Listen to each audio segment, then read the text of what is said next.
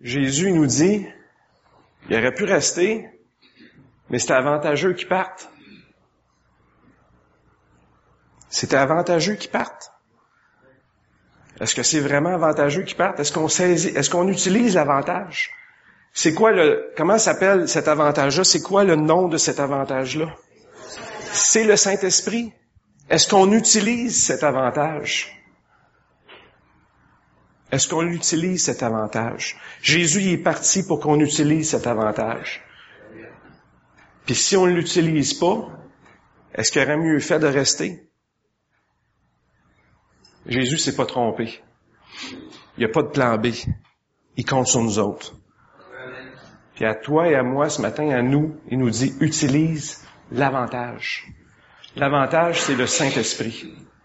Puis on l'utilise pas assez. La job numéro un du Saint-Esprit, son travail, son rôle numéro un, on vient de le lire. Je vais vous lire dans la parole vivante. Quel est le rôle premier du Saint-Esprit? Son plus grand rôle. La raison pour laquelle Jésus a dit, il est avantageux pour moi que je m'en aille. Pourquoi qu'il est avantageux? Parce que le Saint-Esprit va être là. Mais qu'est-ce qu'il va faire, le Saint-Esprit? C'est quoi la chose numéro un que le Saint-Esprit va faire? Est-ce que quelqu'un peut me le dire ce matin? C'est quoi le mot qui est utilisé? Le, le consolateur, qu'est-ce qu'il va faire?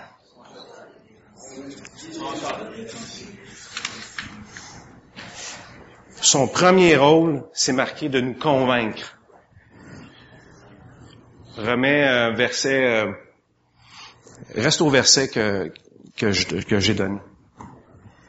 16, verset 8.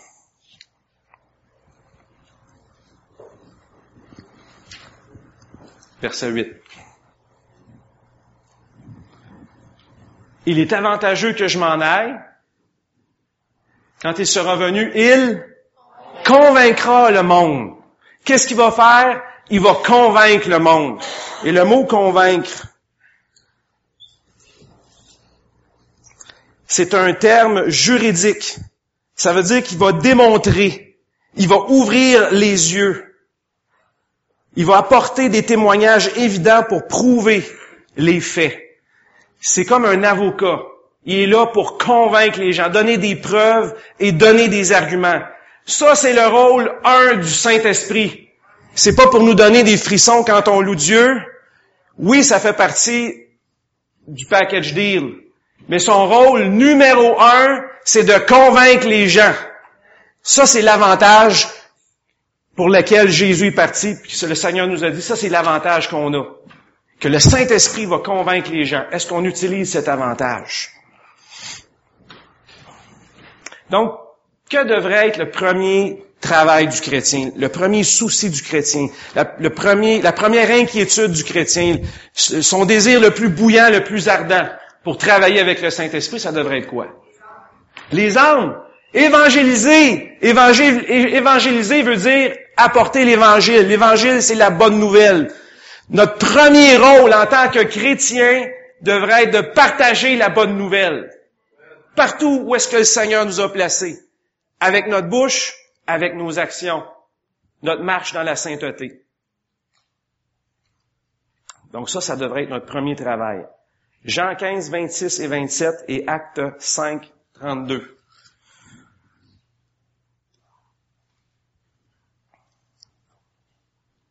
Pendant qu'on cherche les versets, dis à ton voisin, tu as un avantage.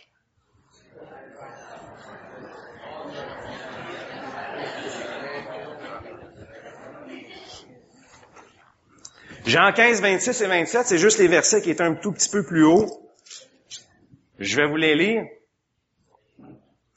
Quand il sera venu le consolateur que je vous enverrai de la part du Père, l'Esprit de vérité qui vient du Père, il rendra témoignage de moi. Qui va rendre témoignage? Le Saint-Esprit va rendre témoignage. Mais ensuite, qu'est-ce qu'il dit? Et vous aussi, vous rendrez témoignage. C'est qui qui rend témoignage? Le Saint-Esprit et nous. Les deux ont fait un travail d'équipe ensemble. Dans Acte maintenant, 5.32, qu'est-ce que les apôtres ont dit?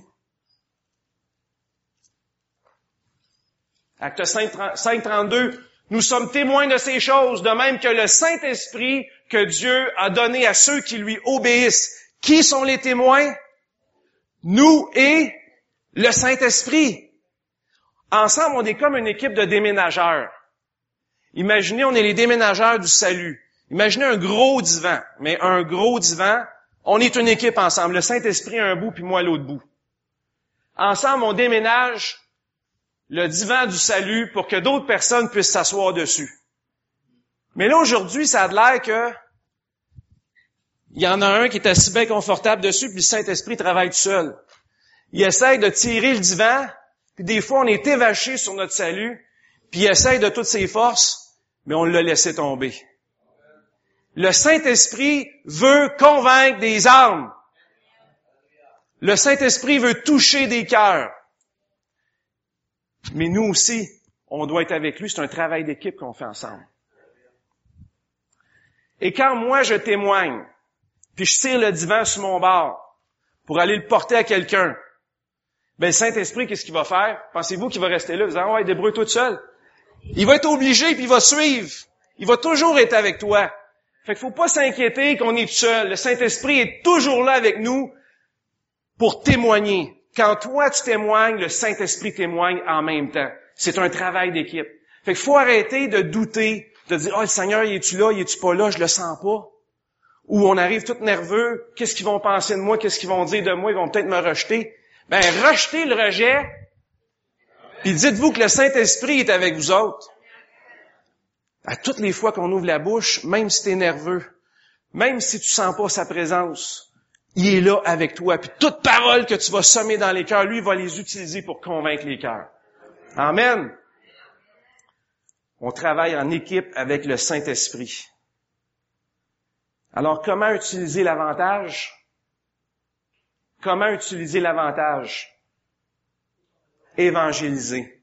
Si on évangélise, on va utiliser l'avantage. Si on n'évangélise pas, on n'utilise pas l'avantage. Jésus a dit, il est avantageux pour moi de m'en aller.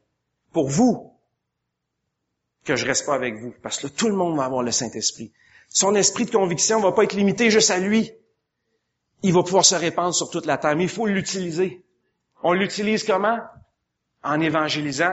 Puis en croyant que quand j'évangélise, le Saint-Esprit est là avec moi lui aussi pour témoigner, pour toucher les cœurs.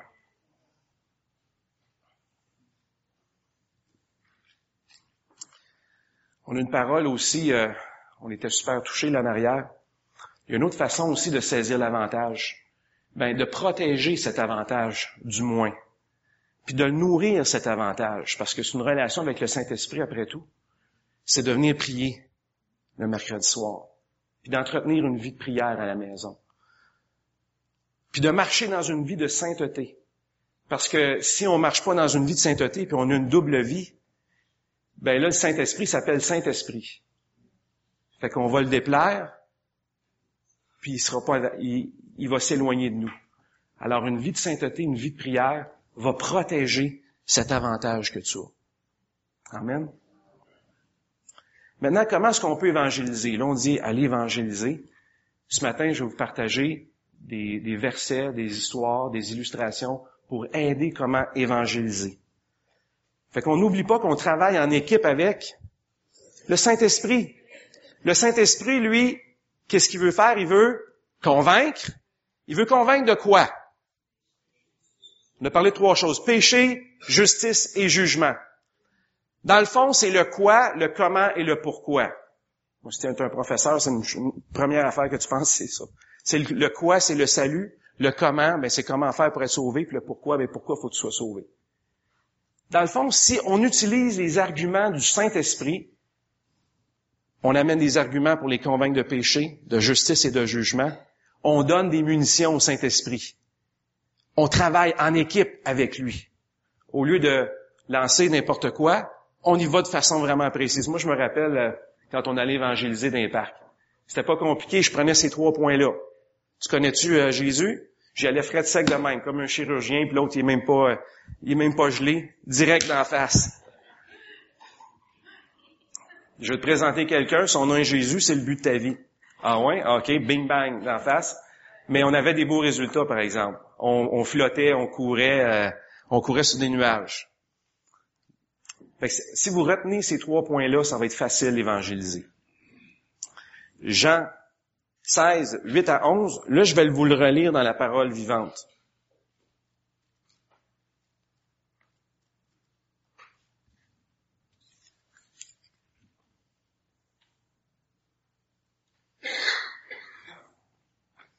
Quand il sera venu, il prouvera à ceux qui vivent dans le monde la réalité du péché, de la justice et du jugement. Il leur fera prendre conscience de leur péché, qui consiste à refuser de croire en moi. Il leur montrera de quel côté est la justice, en leur révélant que je m'en vais auprès du Père lorsque vous m'aurez perdu de vue. Enfin, il leur ouvrira les yeux au sujet du jugement divin, puisque le dominateur de ce monde est d'or et déjà condamné. En grec, le mot péché veut dire manquer la cible.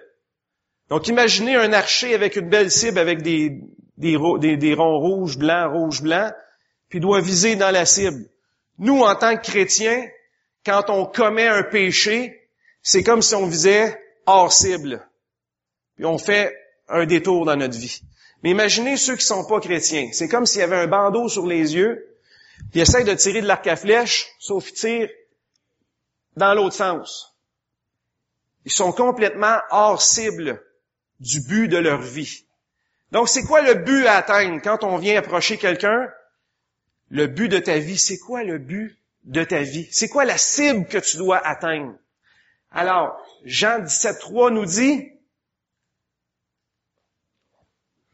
La vie éternelle, c'est qu'il te... Hey, c'était notre t-shirt. La vie éternelle, c'est qu'il te connaisse, toi, le seul vrai Dieu, celui que tu as envoyé, Jésus-Christ, ton Fils. C'est quoi le but de ta vie, le but de notre vie, le but de la vie de tout le monde? C'est de connaître Jésus-Christ. Parce qu'on veut la vie éternelle, c'est la seule façon. Fait que si tu veux dire, si tu veux rencontrer quelqu'un, tu dis, est-ce que tu connais le but de ta vie? Mais le but de ta vie, c'est que tu connaisses Jésus-Christ. C'est ça le but de ta vie. Dans un autre verset, 2 Corinthiens 5, 20. 2 Corinthiens 5, 20. Nous vous en conjurons, soyez réconciliés avec Dieu. C'est le verset préféré à Lisa. ça, c'est Dieu, ça, c'est nous autres, faut être réconciliés avec lui. Ah, j'y faisais peur, je pensais que c'était un crocodile. Le but de notre vie, c'est quoi? C'est d'être réconcilié avec Dieu. On peut approcher quelqu'un et lui dire, Hey, t'es-tu réconcilié? Euh, quoi, avec ma femme? Non, non, avec Dieu. T'es-tu réconcilié avec Dieu? C'est quoi le but de notre vie? Colossiens 1, 12, 13. Rendez grâce avec joie au Père, parce qu'il nous a délivrés du pouvoir des ténèbres et nous a transporté dans le royaume de son Fils bien-aimé. C'est quoi le but de notre vie? Être délivré des chaînes de Satan puis d'être transporté dans le royaume de son Fils. C'est ça le but de notre vie. Amen. Jean 1, 12. C'est quoi le but de notre vie? Car à tous ceux qui l'ont reçu, elle a donné le pouvoir de devenir enfant de Dieu. C'est quoi le but de notre vie? Devenir enfant de Dieu. Êtes-vous des enfants de Dieu? Amen. Il y en a-tu qui ne le sont pas? Ben, à l'extérieur des murs, peut-être. Faudrait peut-être aller leur dire. Parce qu'ils sont en train de manquer le but de leur vie. C'est important. Allons leur dire, le but de ta vie, c'est de connaître Jésus. C'est d'être un enfant de Dieu. C'est d'être réconcilié avec Dieu. C'est ça qu'il faut leur dire. C'est quoi la mentalité du monde? le but de ta vie, c'est quoi selon le monde? Travaille fort, puis profite de la vie. Notre culture nord-américaine, c'est ça qu'elle nous dit. Travaille fort, puis profite de la vie. Ta vie est sur la terre. Construis-toi ton petit royaume personnel, bien confortable, parce que souvent la fin est plus difficile que le commencement. Arrange-toi pour être bien confortable installé dans ton royaume terrestre. Divertis-toi, sois confortable, accumule tes richesses, fais-toi un nom. Ça, c'est la pensée du monde. Est-ce que c'est ça le vrai but de la vie? Ben, ils ont un bandeau sur les yeux puis ils tirent dans le champ. Faut aller leur dire. Il y en a qui vivent leur vie comme une canette de coke. Ça, c'est le, quand ils ont du souffle de vie.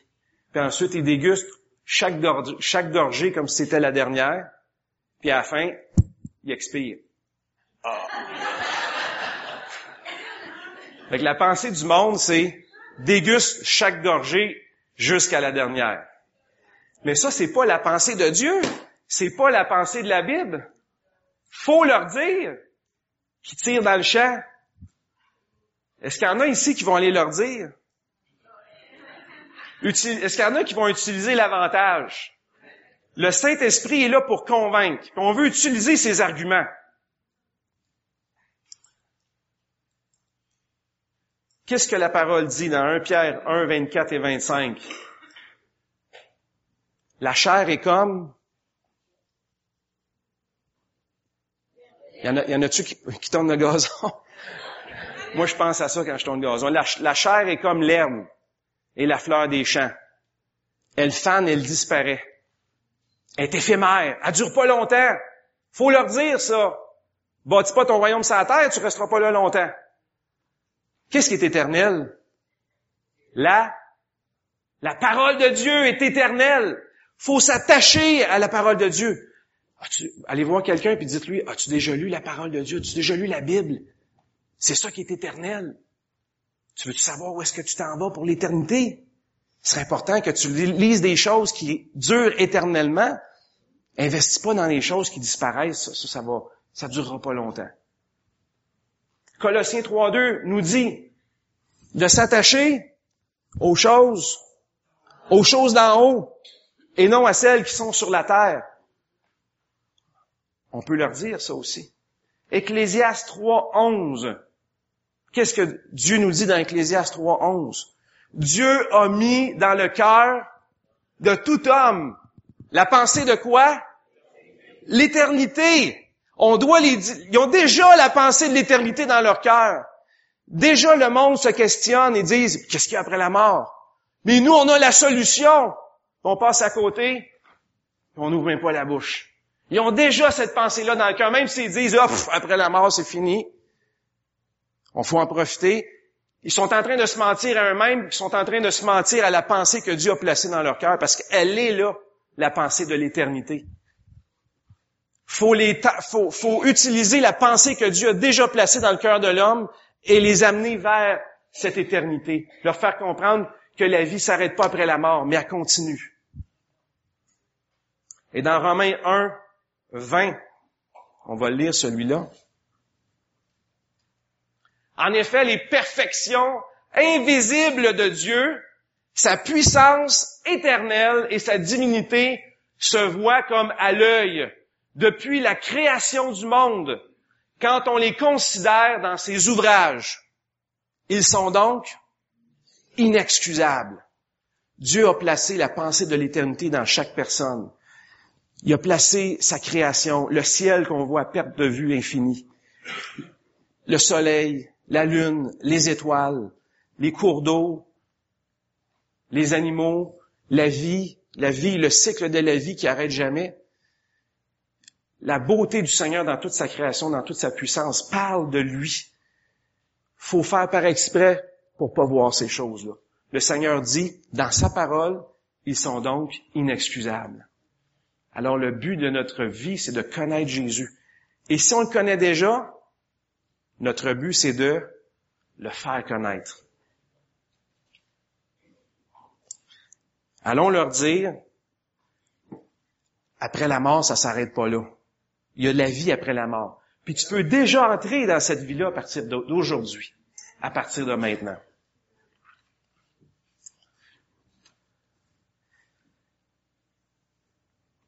Maintenant, convaincre de justice, ça veut dire quoi?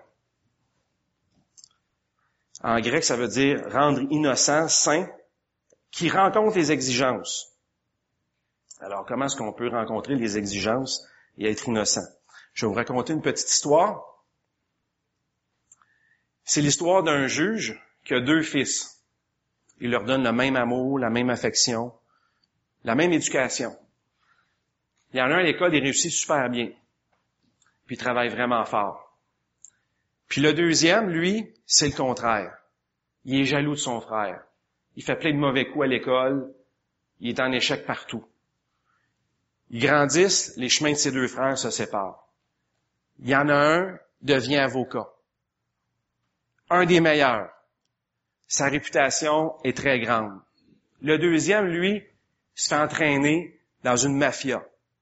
Lui commence à tomber dans la débauche, la drogue, etc., jusqu'au jour où il commet un crime.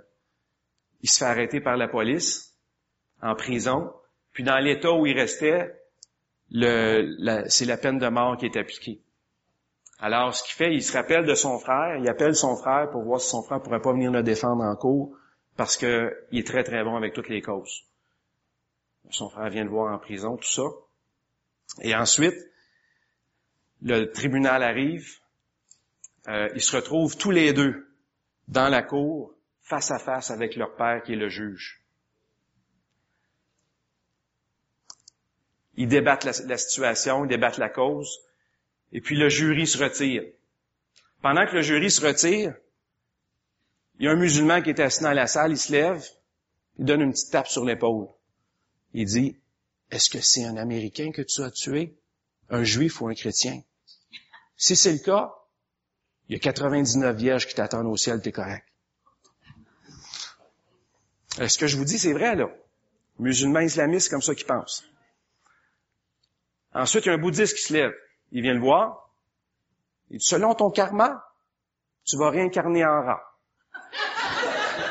Ça aussi, c'est vrai ce que je vous dis. Ensuite, le jury arrive, donne la décision au juge. Le juge, un peu euh, ébranlé par la décision, euh, donne la décision, rend la décision et euh, le, le coupable sera condamné à la chaise. Ensuite, l'avocat se lève, vient faire une délibération avec euh, le juge. Le juge hoche la tête et puis accepte. Puis finalement, demande aux policiers d'entrer. Les policiers entrent et puis saisissent l'avocat et y amènent l'avocat pour être condamné. Condamné à mort. Tout le monde, il n'y a personne qui comprend, incluant le coupable, qu'est-ce qui se passe? Là, le juge dit, l'avocat a décidé de donner sa vie pour son frère. Le coupable a tombé à genoux, demandé pardon, puis à partir de ce jour-là, il n'a pas cessé de raconter l'amour de son frère. C'est exactement l'histoire de Jésus pour nous. Les autres religions, ils peuvent rien faire. Ils peuvent juste dire toutes sortes de niaiseries. Mais il y en a juste un qui a donné sa vie. son nom, c'est Jésus. c'est notre frère. Puis il est mort pour des personnes qui ne méritaient même pas. Puis c'est nous autres. On lui a demandé pardon, mais il faut pas rester à genoux. Il faut aller parler de lui. Luc 23, 39 à 43.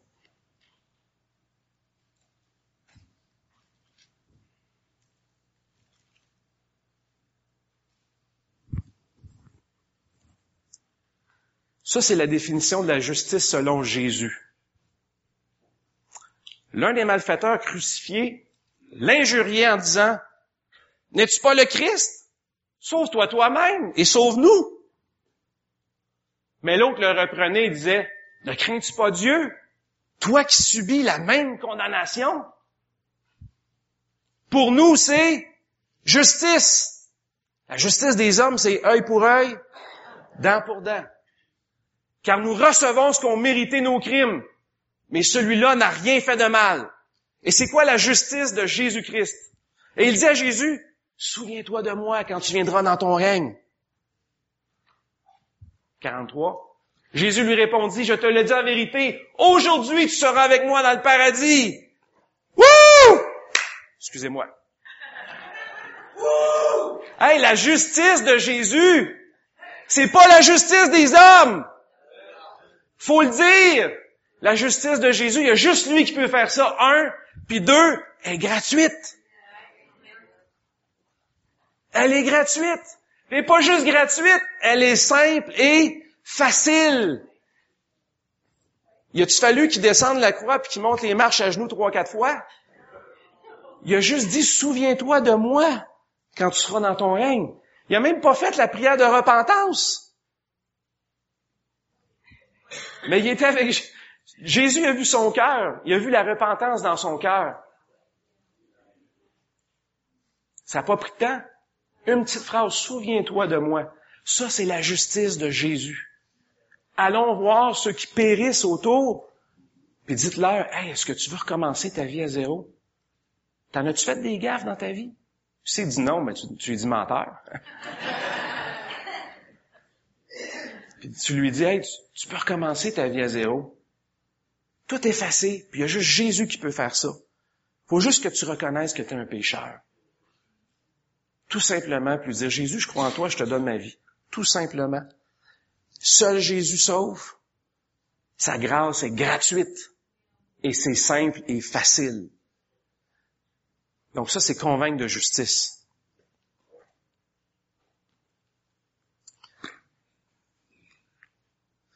Donc, on n'est pas sauvé par les œuvres. On est l'œuvre de Dieu, sauvé pour, par grâce, pour faire des œuvres.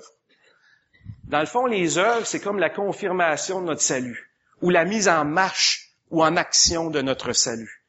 C'est ce que Paul veut dire quand il dit travailler à votre salut dans Philippiens 2, puis il dit que aussi, on est sauvé par grâce et non par les œuvres dans Éphésiens 2, 8 et 10.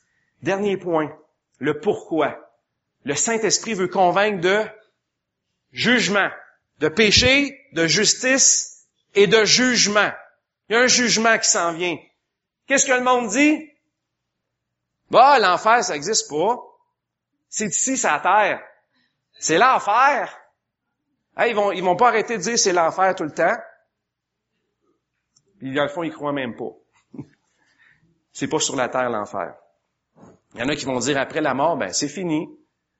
J'ai brûlé mes, mes minutes. Il y en a d'autres qui disent, ben, on s'en va tout au ciel. Dieu est bon, on s'en va tout au ciel. Qu'est-ce qu'il faut leur dire? La vérité. Il y a un jugement. Qu'est-ce que la Bible dit? Matthieu 25, 41. Qu'est-ce que la Bible dit? Ensuite, il dira à ceux qui seront à sa gauche, retirez-vous de moi, maudits, allez dans le feu éternel qui a été préparé pour le diable et pour ses anges. Qui a dit ça? C'est Jésus qui a dit ça. C'est le Fils de Dieu qui a dit ça. Lui, il sait parce qu'il vient d'en haut. Il était déjà dans le ciel. Fait que lui, il rapporte ce qu'il a vu. Il n'invente pas des histoires. Fait que lui, il sait qu'il y a un feu éternel qui est prévu pour tous ceux qui vont être à gauche.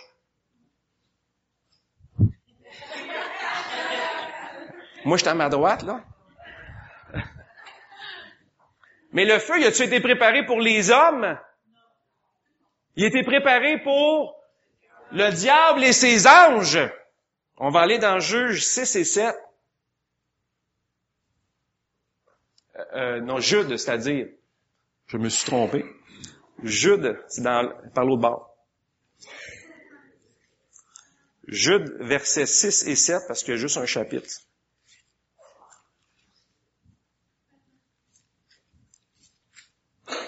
Jude, versets 6 et 7.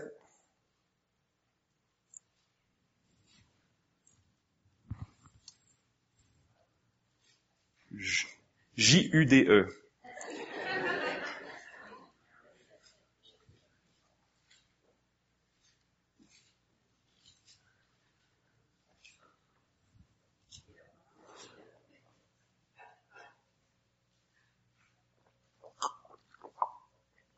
Je. Qu'il a réservé pour le jugement du grand jour, enchaînés éternellement par les ténèbres, les anges qui n'ont pas gardé leur dignité, mais qui ont abandonné leur propre demeure. Donc ici, Jude parle que des anges qui ont abandonné leur demeure, qui sont venus sur la terre, et là qui sont gardés dans les ténèbres pour le jugement dernier. C'est pour ça qu'il y a un jugement pour les punir, eux autres. Ensuite, verset 7. que Sodome et Gomorre et les villes voisines qui se livrèrent comme eux à l'impudicité et à des vices contre nature sont donnés en exemple subissant la peine d'un feu éternel. Alors ce qui est arrivé, c'est que des anges sont descendus sur la terre, dans Genèse 6 on le voit, et euh, se sont unis à des femmes et ont donné naissance à des géants. Et Dieu n'a pas accepté ça. À partir de ce moment-là, il a dit la vie de l'homme va réduire. Il a passé de, mille ans, de quasiment 1000 ans à 120 ans. Et puis ces anges-là sont réservés pour le jugement éternel. Ensuite, il dit qu'il y a du monde à Sodome et Gomorre qui faisait les mêmes affaires que ces anges-là. Ils se sont livrés à la débauche et à l'impudicité. Alors qu'est-ce que Dieu a fait? Il les a livrés en exemple et a fait descendre le feu du ciel sur eux. Donc le jugement est pour d'abord Satan et ses anges, mais aussi pour tous ceux qui font comme eux. Hébreu 9, 27, il m'en reste juste deux. Hébreu 9, 27. Ça, c'est un beau verset à apprendre par cœur.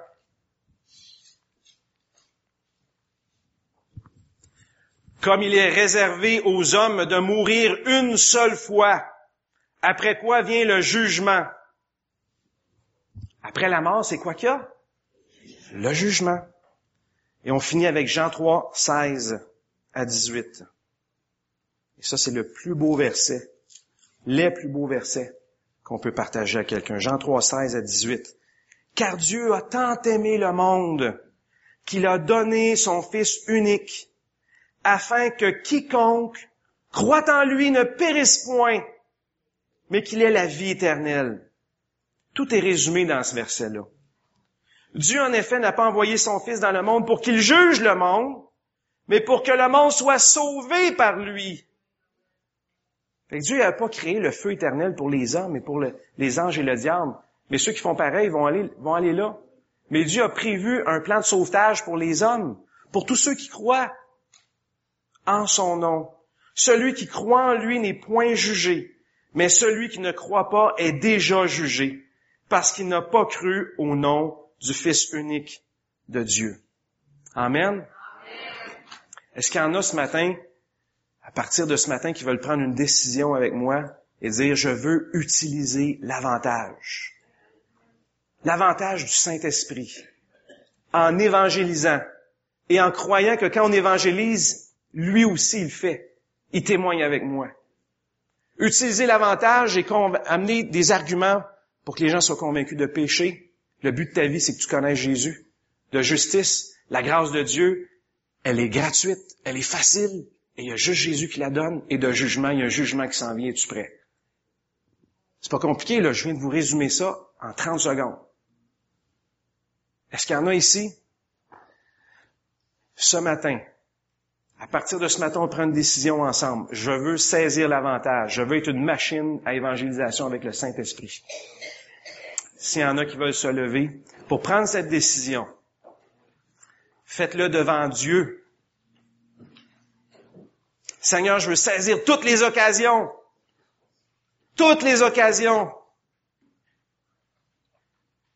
Oui, Seigneur, que ton Église avance. Que ton Église proclame ta bonne nouvelle, comme toi, Seigneur. Comme toi, Seigneur, tu le ferais si tu ici. Seigneur, nous voulons parler de toi. Merci, Seigneur, pour ta parole qui est éternelle que nous marchions dans la sainteté et dans une vie de prière. Afin, Seigneur, que nous transportions ta présence avec nous partout. Est-ce qu'il y en a ici ce matin que c'est la première fois que vous entendez le message de la bonne nouvelle de Jésus-Christ et ce matin vous aimeriez prendre cette décision de donner votre vie à Jésus-Christ et de dire oui, je veux pas manquer le but de ma vie, je veux dire oui à Jésus, à sa grâce pour ma vie, à son cadeau pour ma vie. Et je veux éviter le jugement éternel. À main levée ce matin, est-ce que quelqu'un devant le Seigneur qui veut prendre cette décision? C'est important de prendre une décision dans nos vies. C'est entre vous et le Seigneur. Et si vous avez déjà fait cette décision, ou si vous aimeriez la faire, on va quand même toutes faire cette prière ensemble. Seigneur Jésus, merci pour ton pardon. Merci pour ta grâce. Pardonne tous mes péchés. Je crois en toi. Je veux te connaître. Et merci parce que je suis sauvé. Tu me sauves. Je veux vivre pour toi toute ma vie. Amen. Alors que Dieu vous bénisse et que celui qui a des oreilles pour entendre ce que l'Esprit dit à l'Église entende.